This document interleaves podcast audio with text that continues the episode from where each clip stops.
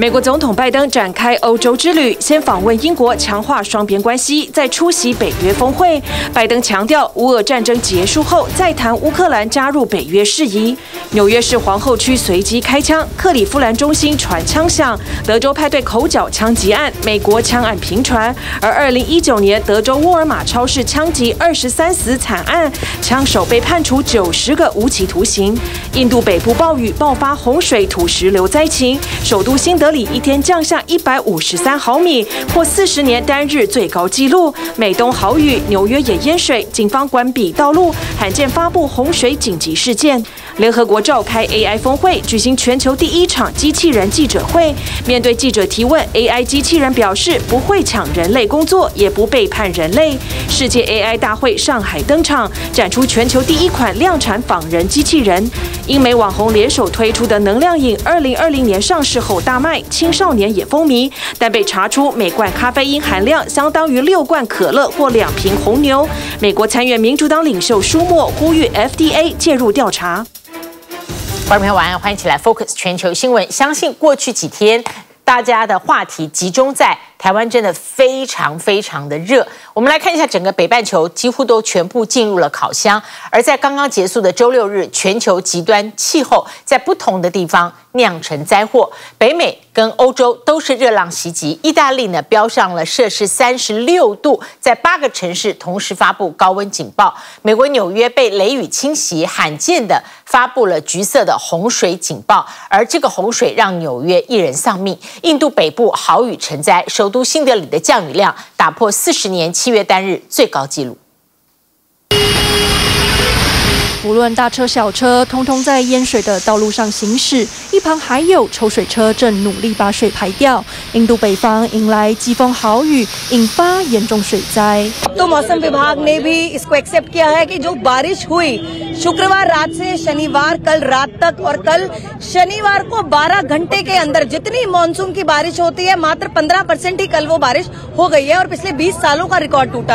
洪水引发河水泛滥，多处低洼地遭大水灌入，民众在水深及膝的街头涉水，还有人干脆直接用油的和同伴汇合。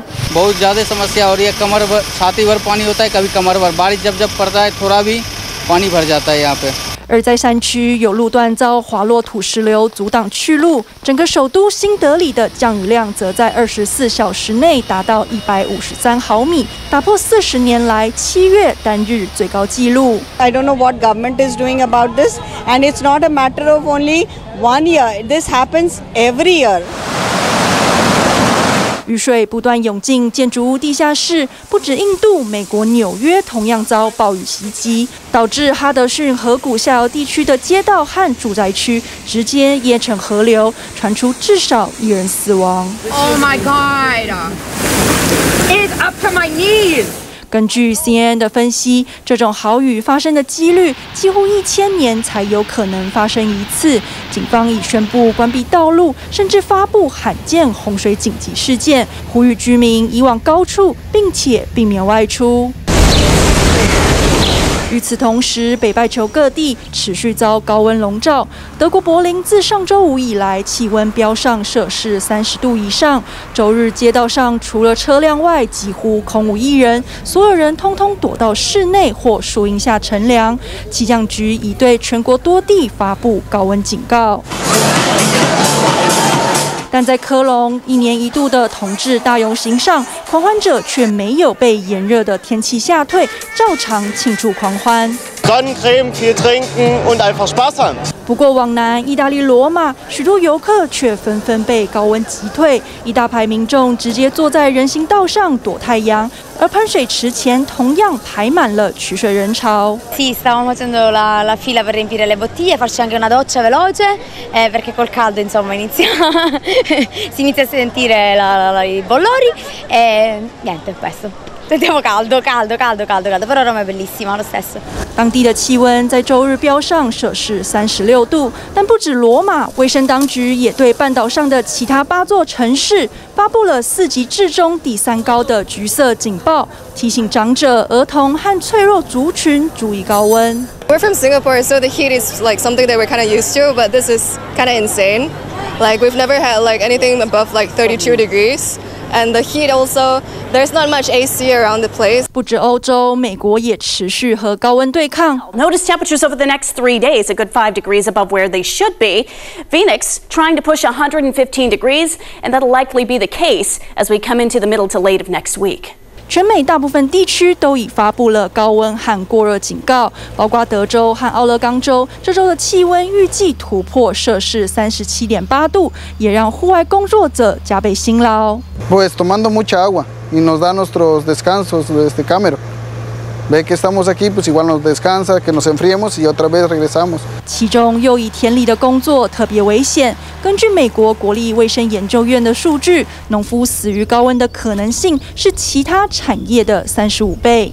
The time of day that they're working, um, it's usually not nine to five. It's sun up to sundown, so it means that the sun is out.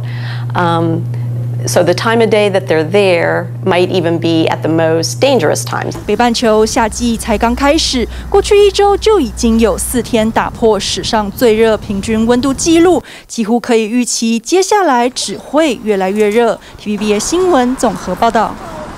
高温让我们非常有感。接下来看一下外交战场的温度，美中关系确实有一点回温了。因为美国财长耶伦结束了四天在中国大陆的访问行程。耶伦对于中国的经济战略采取了比较鸽派、温和的说法。他说呢，美中经济良性竞争，彼此也不可能脱钩。但他跟中国方面官员的政策立场都没有任何退缩或是改变的空间。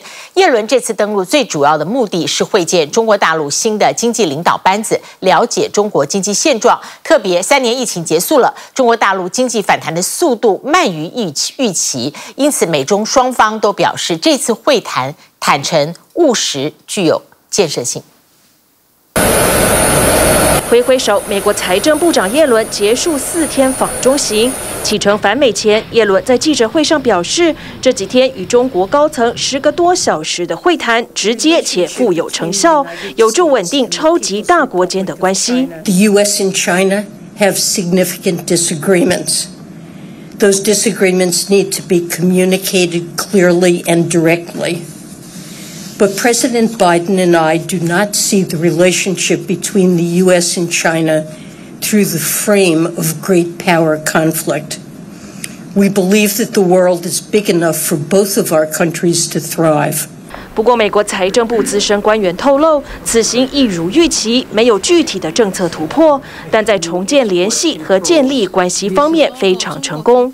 而叶伦前脚刚走，中国大陆财政部也发表声明，反映中美间的确存在分歧，要求美方采取实际行动，回应中方对于美经济制裁打压的重大关切。叶伦则表示，此行的目标是与中国大陆新经济领导班子建立并深化关系。减少误解风险，为气候变迁、债务困境等领域的合作铺路。I do think we've made some progress, and I think we can have a healthy economic relationship that's benefit benefits both of us and the world.《纽约时报》分析指出，去年中共二十大后，中国大陆经济高层全由忠于国家主席习近平的团队接棒。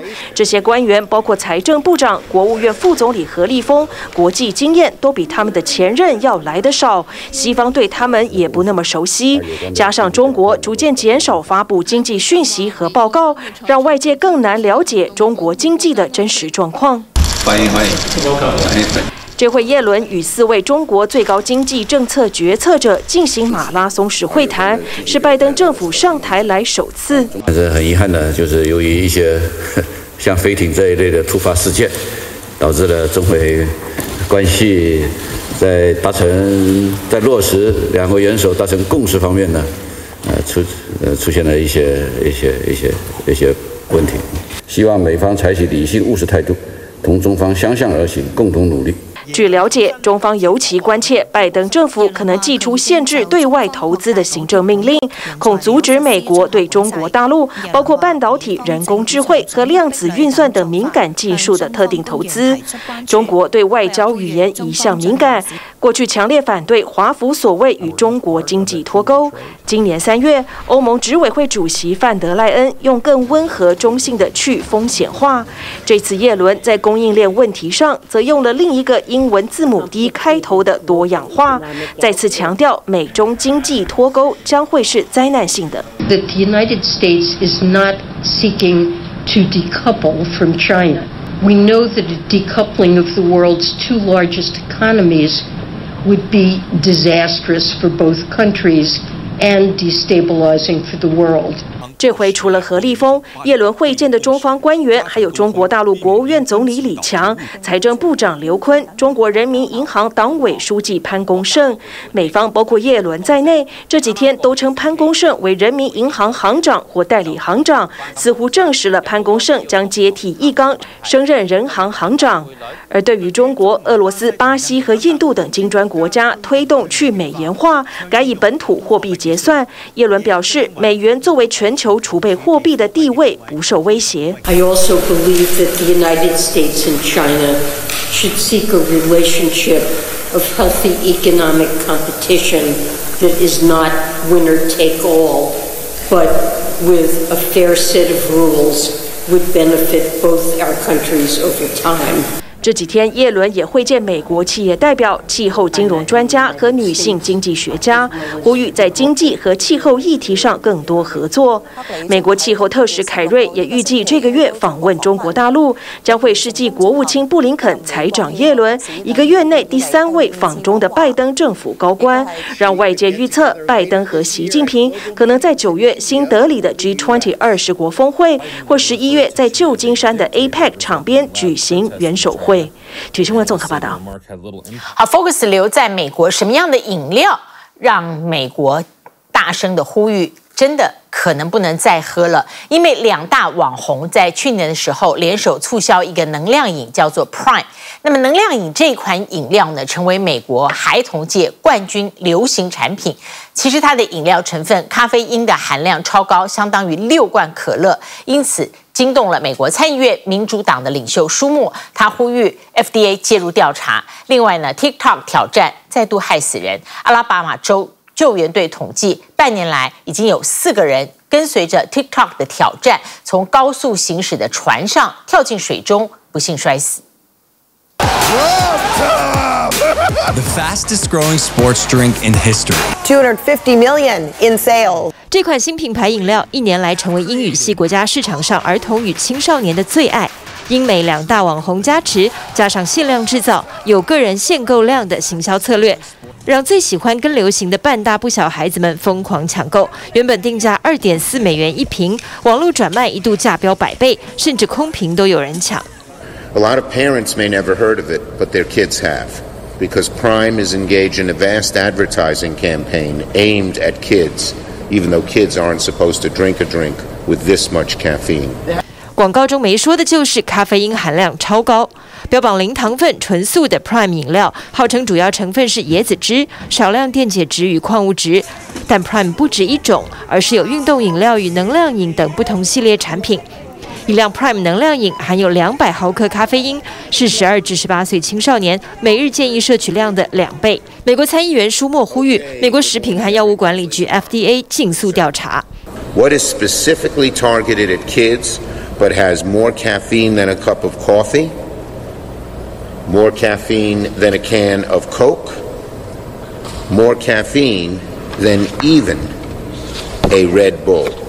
医生表示，过多咖啡因会让孩子精神紧张、头痛，影响消化系统，甚至伤害脑部。因此，孩童不宜太早接触过多咖啡因。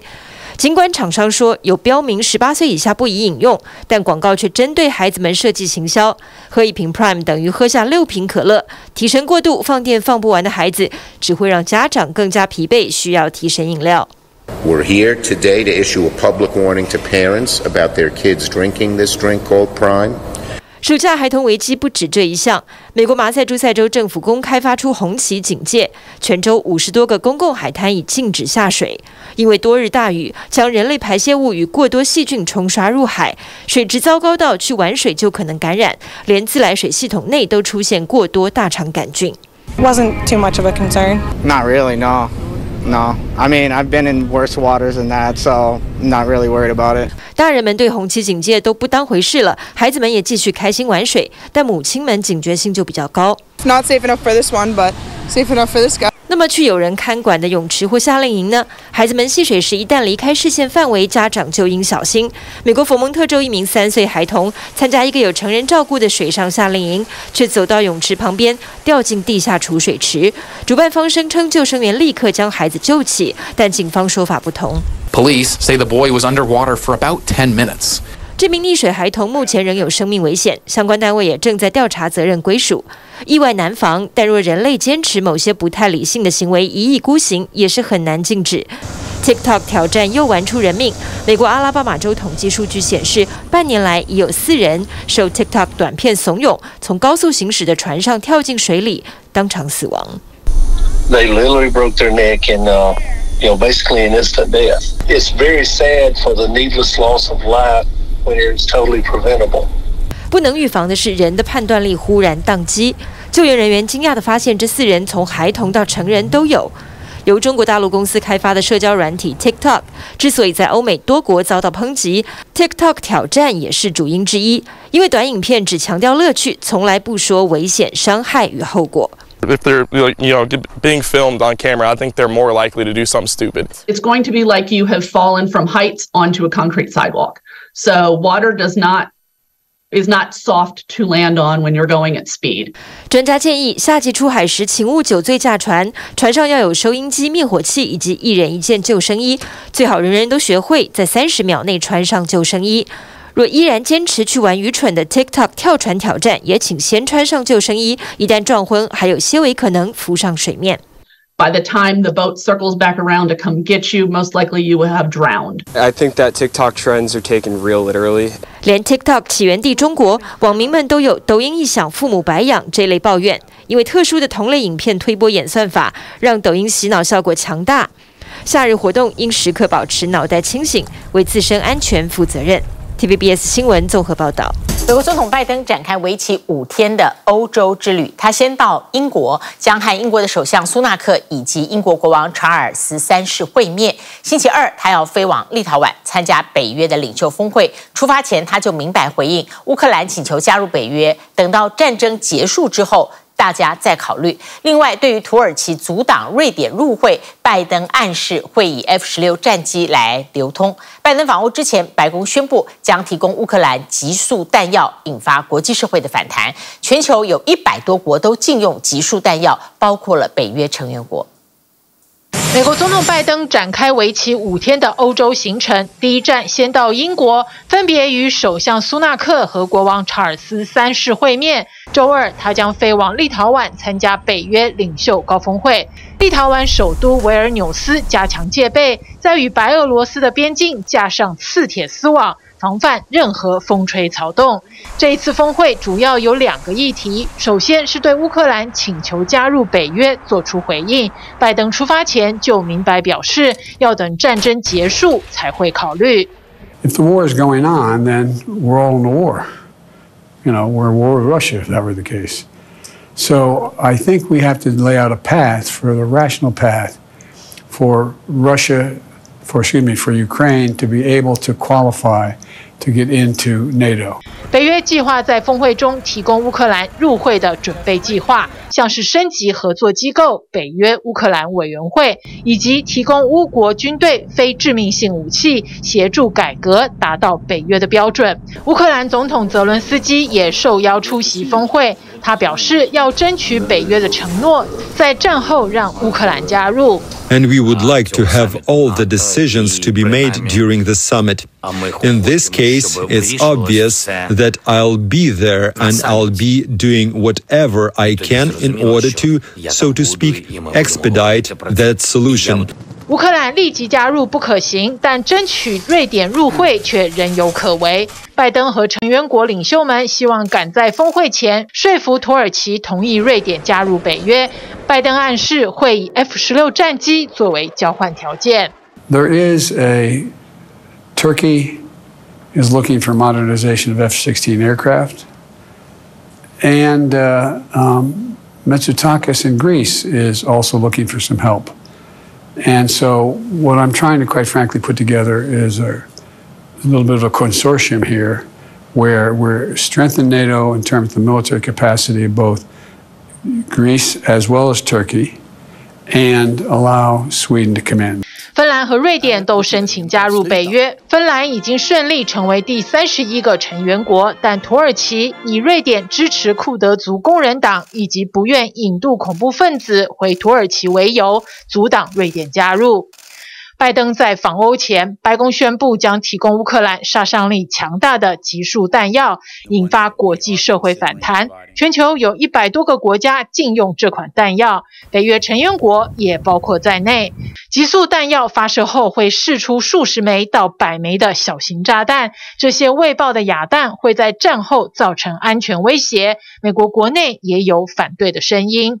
Many of which go undetonated. until a child or another civilian, sometimes decades later, uh, encounters one. And so they're still dealing in Southeast Asia and places like Vietnam and Laos uh, with uh, unexploded devices.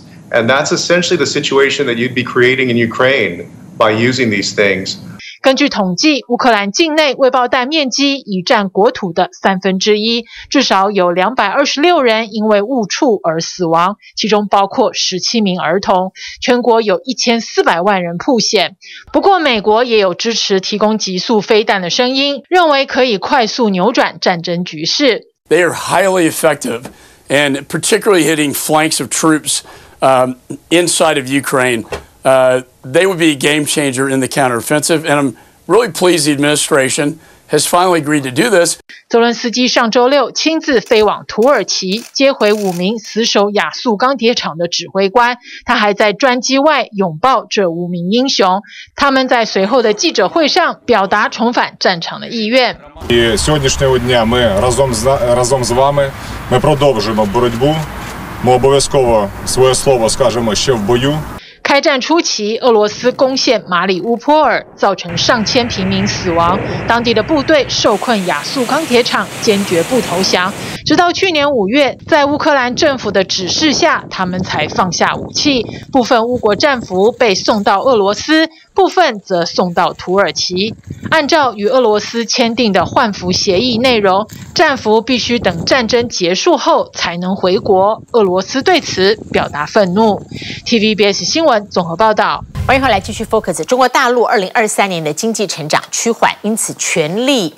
拼赛事经济，下半年的赛事经济呢还蛮可观。七月二十八号，成都世大运登场；九月二十三号是杭州的亚运，而成都的世大运相关准备都已经就绪。他们是以大猫熊做原型设计了吉祥物，周边呢就推出了上千款。商品预计最受欢迎的是川剧变脸的公仔盲盒。世大运的选手村开始展示，到时候选手村的服务人员会穿上冰感背心来抵抗高温酷暑，而选手来往场馆靠无人驾驶的 bus 来运送。餐厅内公餐有智慧小吃机，二十四个小时都不关门。通过空中航拍的画面，看一看成都大学美丽的新校区，我们可以看到这里有一应俱全的，像教学楼、图书馆、运动场。为了不让比赛后设施闲置，成都市大运选手村就选在成都大学内，迎接来自世界各地的运动员，而升级改造的住宿区域提前向公众展示。那走进我们这个代表团的公寓里边呢，我们看到，呃，整体的面积差不多是二十平米左右，然后有两两张这样的呃单人床。那这个床它的标准呢是两米长，然后旁边这里配备了一个床尾凳，床尾的凳子。能打开放东西，也能延长床身，让整张床变成两百三十公分。房间里有独立卫浴、洗衣机，这些设备在赛事后将提供给学生宿舍继续使用，强调循环利用，不浪费。另外，大陆官方想展示的科技、人工智慧元素，自然不会漏掉。我手上拿的这件背心呢，叫冰感背心，是大运会的志愿者在进行志愿服务的时候会穿着的，里面有一层白色的材质。摸起来呢，像冰块一样。穿上它以后呢，就好像套上了一层空调。降温的冰感背心穿上后，号称能维持两个小时的清凉。而整体面积八十万平方公尺的选手村，在移动各场馆时，就靠一辆辆无人驾驶巴士。就是我发现这个车子上没有驾驶员，然后这然后也没有方向盘，然后这里还有个桌子。无人驾驶巴士号称三百六十度无盲区，反应障碍物时间仅需零点一秒，而选手们用餐的餐厅内则有二十四小时供应热食的智慧小吃机。机上显示的是二十四小时都可以来这里用餐，一直能够吃到这样热腾腾的餐食的话，也是很好。想吃米线、汤圆、馄饨等八十种热食都没问题。除了选手村准备就绪，成都市大运七月二十八号登场，相关赛事经济也已经蓄势待发。大家可以看到，在我手边的这个荣宝川剧变脸盲盒，是将这个川剧变脸的非遗元素体现得淋漓尽致。里面呢是有六个常规款和一个隐藏款的磁吸面具，消费者啊可以根据自己的喜好来给我们可爱的荣宝进行变脸。我买了一盒这个呃盲盒，它里边一共是六个，呃这个是五百二十八，然后买了一个毛绒，这个绒宝的毛绒是二百八十八，摆起来也很好看。以大猫熊为设计原型，成都市大运的吉祥物荣宝被设计出上千款周边，背后设计团队对于产品的精致度特别要求。火箭只要吸到。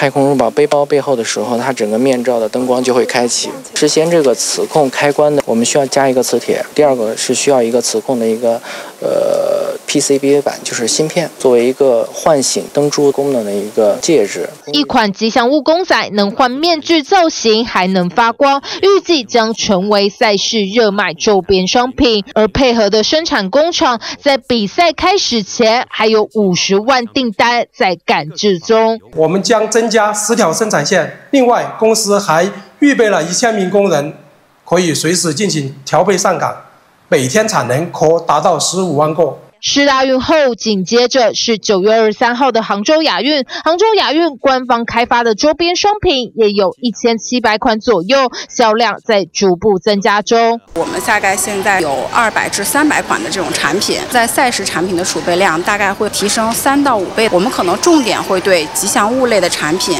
还有火炬类的产品，然后呢进行加大选购。受到赛事激励，在浙江义乌，今年一到五月，体育用品出口达到二十。八点五亿，同比增长超过一成五。不少参赛国家为了即将到来的亚运，赶到义乌挑货。We buy accessories like footballs and trophies and equipment, sport equipment in general, yes.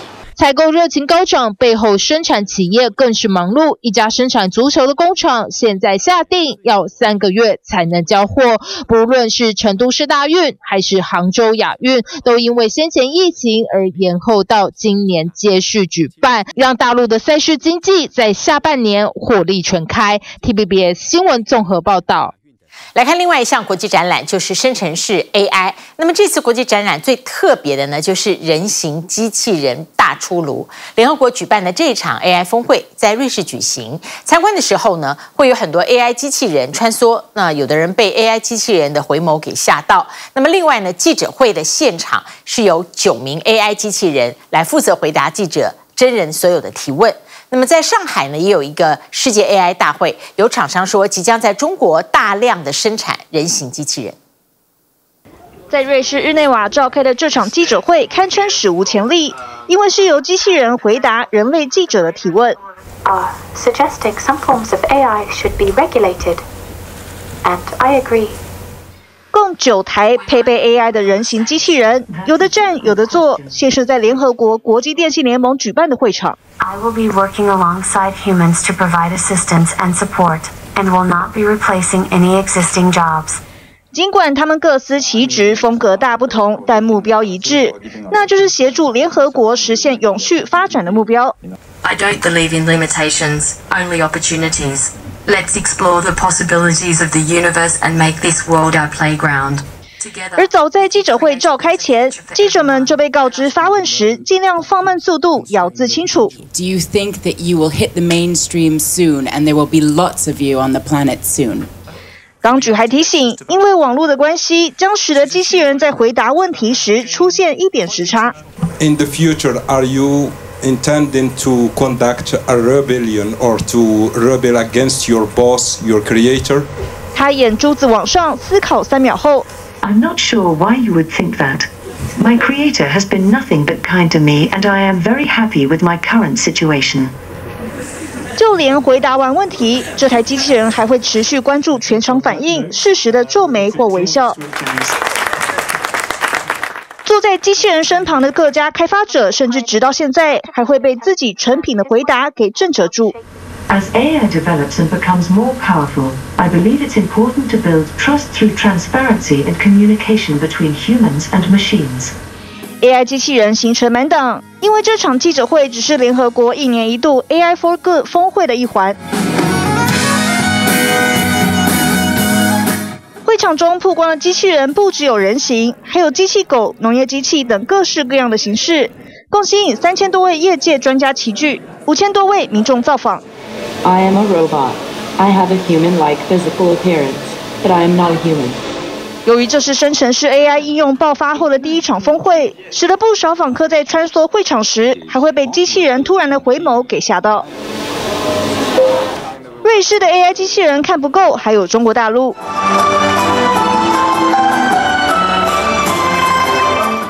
台 AI 机器人搭配的天衣无缝跳起千手观音。为上星期在上海举办的世界 AI 大会揭开序幕。它现在是全身上下有三十四个关节，然后手呃手手指我们做了一个灵灵巧手的，然后让它的呃抓取达到了一个五公斤，然后呃用了相应的一个钢尺的技术，这样的话它抓取的话就会更稳定。不止柔美舞蹈，这些由北京新创研发的人形机器人还能化身篮球员。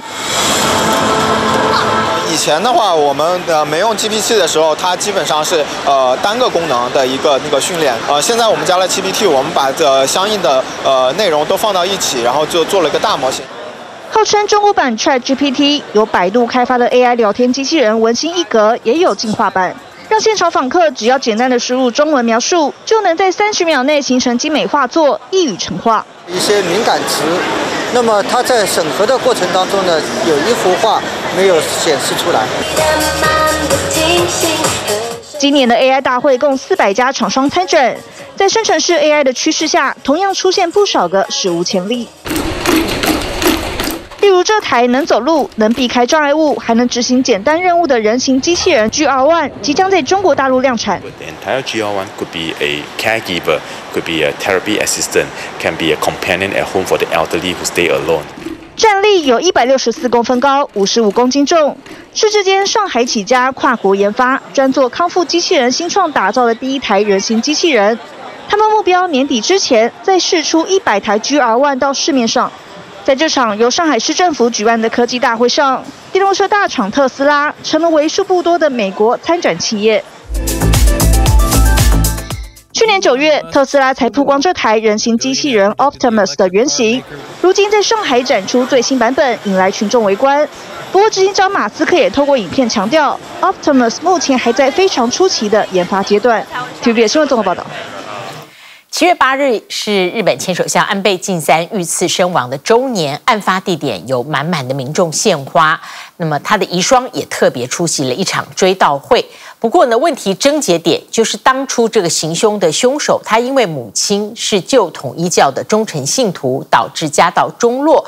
他听闻了这个自民党跟旧统一教关系密切，因此怀恨，刺杀了安倍晋三作为报复。旧统一教呢，在他的原产地韩国依旧举办了盛大的千人联合配婚典礼，由教主韩鹤子亲自祝福，看起来他的影响力毫不受影响。日本奈良大和西大寺车站前，鲜花民众络绎不绝，向一年前死于枪下的前首相安倍晋三致意。相关旧事则在东京举行周年追悼会，遗孀安倍昭惠与现任首相岸田文雄特地出席。二零二二年七月八号，前首相安倍晋三辅选行程中遭枪手击毙，凶嫌山上彻也坦承犯案，表示母亲沉迷旧统一教，导致家道中落。得知安倍与统一教来往密切，因此下手作为报复，也意外牵扯出执政的自民党与统一教过从甚密，更一度被质疑违反宪法政教分离原则。连合大に入っているものに対して何らの赔偿もなされていませんし。 以真挚な态度でですね交渉に临んでいるとは到底言えない状况です。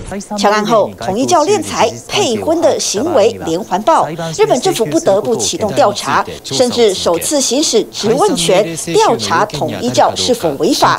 文科省目前六次质问，要求解说项目超过五百项，统一教的回复却越来越随便，从几大箱报告简化到信封就能了事。一年过去，觉醒的前信徒苦等正义。 而那些还深信不疑的信徒家属，则是既担心又害怕。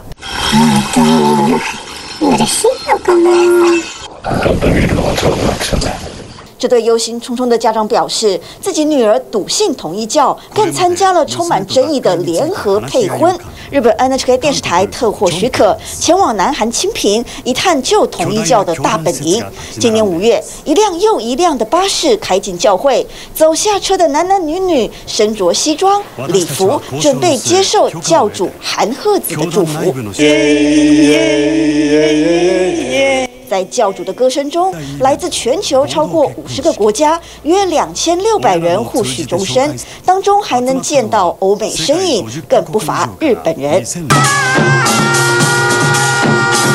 配婚仪式结束后，教会接着举办重要设施天愿宫的落成典礼。韩鹤子亲自揭幕，天愿宫金碧辉煌，更使用大量昂贵大理石打造，墙上尽是创办人夫妻的各种壁画。据内部透露，总建造费上看五千亿韩元，折合台币约一百三十一亿，极尽奢华与盛大。教会运作仿佛丝毫不受安倍命案影响。问题が终わってないっていうのがなんか途中でこう消えちゃったりするじゃないですかやっぱりこうだんだん収まってくると途中でやめないでうやむやにしないで悲しい思いをする人が出ない世の中にしてってほしい。安倍案一年，政府查办与社会关注力道渐弱，统一教有如春风吹又生，不知还有多少个山上彻也藏匿在社会中。而对于此类的暴力行动化，日本政治学者感到不寒而栗。ついに暴力行为が出たかと。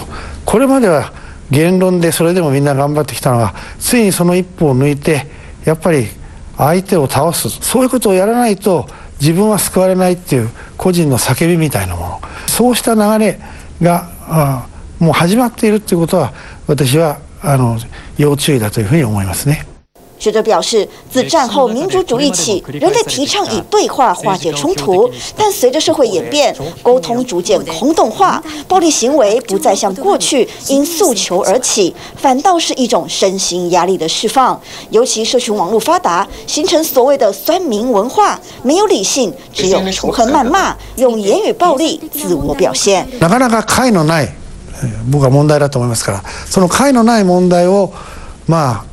どうやって解くか回答はなかなかそう简単には出ないと思いますけどもそれをやっぱり考えることが重要なプロセスになるんではないかと思いますね仆はあの人类の知恵っていうのを信じますから学者强调，虽然现在有一群人企图以暴力强写社会新规章，却也提醒人性本善，不要忘记选择语言的力量，努力与沟通、理解，创造和谐的社会。TVB 新闻这么报道。而美国的枪支暴力越演越烈，每个周末就有扫射性的枪击案。刚刚结束的周末，美国德州、俄亥俄州都有枪击，纽约市发生了。凶手骑着机车随机开枪，跨区开枪，导致有人死亡的不幸事件，另外三人受伤。总计周末两天，全美三人死亡，二十一人受伤，而全年有一万人因为枪击相关事件而丧命。四年前，德州超市大规模的枪击案，八号开庭，奉行白人至上主义的枪手，联邦法官判他连续九十个无期徒刑。被害者家属希望再上诉，让让枪手被判死刑伏法。I am sick and tired of getting these calls late at night. I am sick and tired of hearing from our residents and victims of gun violence. 记者会满满的愤怒和无奈情绪，因为美国枪支暴力事件似乎永远没有尽头。俄亥俄州克里夫兰市中心九号凌晨传出枪响，七男两女一共九人受到枪伤，年龄介于二十三到三十八岁之间，其中一人重伤，仍在抢救中。They were here, like I said, and they responded immediately. They ran to the gunfire and took care of the victims until EMS can respond, utilizing their training. I was taught in the academy, so I'm, I'm extremely proud of what they did and so forth. And I hope what they did helped save some of those victims. 而员警能这么快抵达现场，因为当时就在隔壁街道巡逻。枪手在警车附近直接朝人群没来由的开枪，往后要如何预防类似犯罪，警方也很头痛。A very visible presence of officers, but yet this individual decided to use that weapon and shoot individuals, even with our officers here. We can add 2,000 more officers. But what happened last night wouldn't have stopped what what transpired. 枪手在停车场犯案，而且目前仍然在逃。警方誓言将尽速捉拿归案，并厘清犯案动机。热闹的商店街拉起封锁线，地上满是碎玻璃。纽约市周日发生枪击事件，枪手骑乘没牌照的摩托车，手持九厘米手枪和加长弹夹，从皇后区到布鲁克林区随机犯案，让警方第一时间如临大敌。Despite the difficulties this presented. Our investigators were able to pull video of the shooter. The image was sent to the smartphone of every NYPD officer using what is called a critical message. 月初才走马上任，纽约市警局代理局长面对街头发生随机枪击案，不敢大意，火速将二十五岁的枪手逮捕到案。他被控谋杀、谋杀未遂和非法持有武器罪。这起枪击共造成一名八十七岁的老人家不幸死亡，另外还有三人受伤，其中一人脸部中弹，目前仍有生命危险。德州埃尔帕索七号晚间一场派对发生枪击事件，造成至少八人受伤，其中包括几名青少年。警方研判是派对上发生口角。美国每到周末就是枪击暴力事件的高峰，统计八号和九号这两天枪击案在全美造成三人死亡，二十一人受伤。今年已有近一万人因枪击相关事件死亡。二零一九年八月，德州埃尔帕索的沃尔玛超市大规模枪击案，造成二十三人死亡，二十二人受伤。将近四年后，德州联邦法庭开庭审理，奉行白人至上主义的二十四岁枪手库鲁修斯出庭，让被害者家属再一次陷入痛苦回忆。He wanted to get rid of the Hispanic people here in El Paso, but he didn't do that. He failed. And now he's in a room full of Hispanic people. And he didn't win. We're still here and we're not going anywhere. 受害者家属连续两天出庭，提供他们这几年来的心理创伤陈述，期盼司法还给他们一个公道。I do feel better that I was able to talk to him and made him look in my eyes. He's a pathetic piece of trash. I don't forgive him. I don't think he deserves anyone's forgiveness. I, I don't think he deserves anything. 枪手库鲁修斯今年年初对九十项联邦罪名认罪，其中包括四十五项仇恨犯罪。他在庭上不发一语，被德州联邦法官判处连续九十个无期徒刑。他的律师主张他患有精神疾病，犯案时精神恍惚，被检察官驳斥，表示枪手在事发当下完全 清楚自己在做什么。We're trying to understand why didn't he do this and why didn't he do that. If you have a broken brain, if your brain is broken and it's not processed and you're not under medication, it's what it's what happened. 但就算是终身监禁，也无法让被害者家属释怀。We should not have had to wait four years for this guy to get go to jail or get the death penalty. What do you want to happen to him? The death penalty. 德州检察官承诺，他们将继续上诉，寻求判决死刑的可能。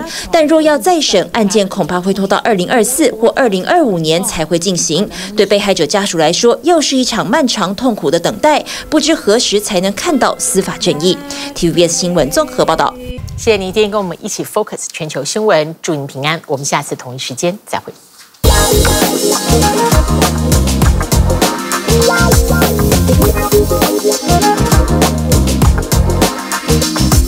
Wow.